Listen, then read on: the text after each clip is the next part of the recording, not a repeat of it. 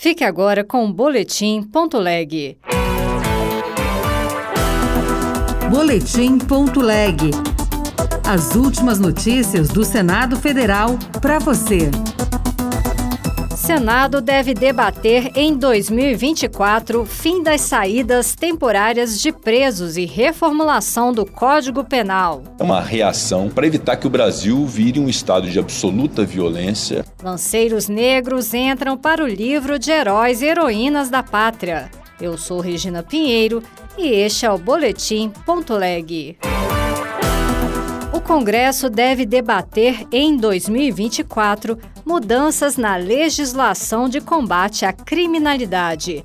O presidente do Senado, Rodrigo Pacheco, cita entre as alterações que poderão ser aprovadas o fim das saídas temporárias de presos e a reformulação do Código Penal. Repórter Janaína Araújo. A manifestação de Pacheco foi feita após prestar solidariedade à família do sargento Roger Dias, morto por um preso que estava em saída temporária e já era considerado foragido pela polícia porque não havia retornado à prisão. Pacheco afirmou que é preciso reagir para que a violência não domine o país. Além desse fato, houve outros fatos nos últimos tempos que ensejam uma reflexão profunda da política brasileira e da sociedade em relação à segurança pública. É uma reação para evitar que o Brasil vire um estado de absoluta violência. Nós temos que agir de maneira inteligente, científica, sem arroubos, sem rompantes, mas fazer esse trabalho. O presidente do Senado mencionou a análise na Comissão de Segurança Pública do projeto que trata, entre outros temas da extinção do benefício da saída temporária. Pacheco ainda ressaltou que pretende retomar a discussão da reformulação do Código Penal, prevista em projeto de lei de 2012 e em análise na Comissão de Constituição e Justiça. A decisão sobre o destino da MP da reoneração da folha deve sair ainda em janeiro. A repórter Marcela Diniz traz outras informações. Na terça, depois de ouvir lideranças partidárias, o presidente do Senado e do Congresso Nacional, Rodrigo Pacheco, se encontrou com o presidente Lula para tratar da medida provisória que reonera a folha de pagamento de 17 setores da economia. Nesta quarta, Pacheco esteve com o secretário executivo e ministro da Fazenda em exercício, Dário Durigan, para tratar do tema. Durigan falou à imprensa ao final do encontro e reafirmou a necessidade de priorizar a responsabilidade com a meta fiscal fiscal no debate sobre a proposta que tem impacto na arrecadação do governo.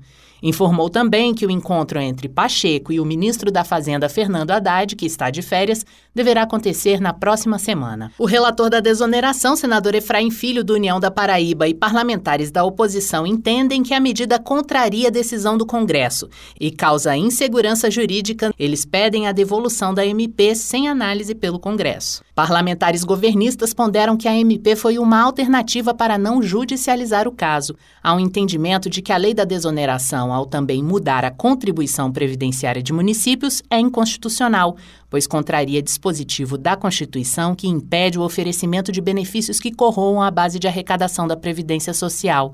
Para tentar superar o impasse, foi sugerido na reunião de líderes o envio pelo Executivo de propostas do governo sobre reoneração da folha, limite de compensação de créditos tributários obtidos via judicial e redução de incentivos do Programa Emergencial de Retomada do Setor de Eventos, o PERSE.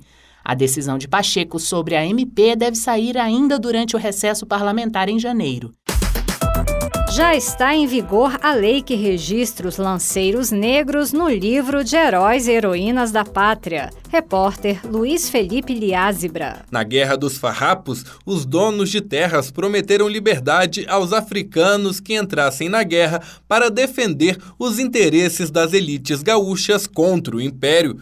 Mas, além de perder a revolta, os donos de terras não cumpriram a promessa, como lembra o senador Paulo Paim, do PT do Rio Grande do Sul.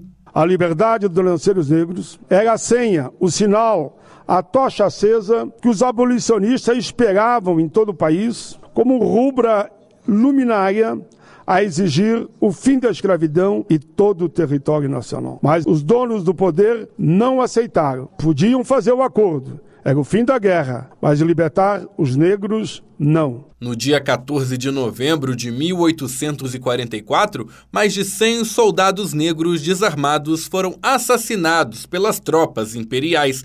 A chacina ficou conhecida como o Massacre dos Porongos. Outras notícias estão disponíveis em senado.leg.br barra rádio. Você ouviu Boletim.leg. Notícias do Senado Federal.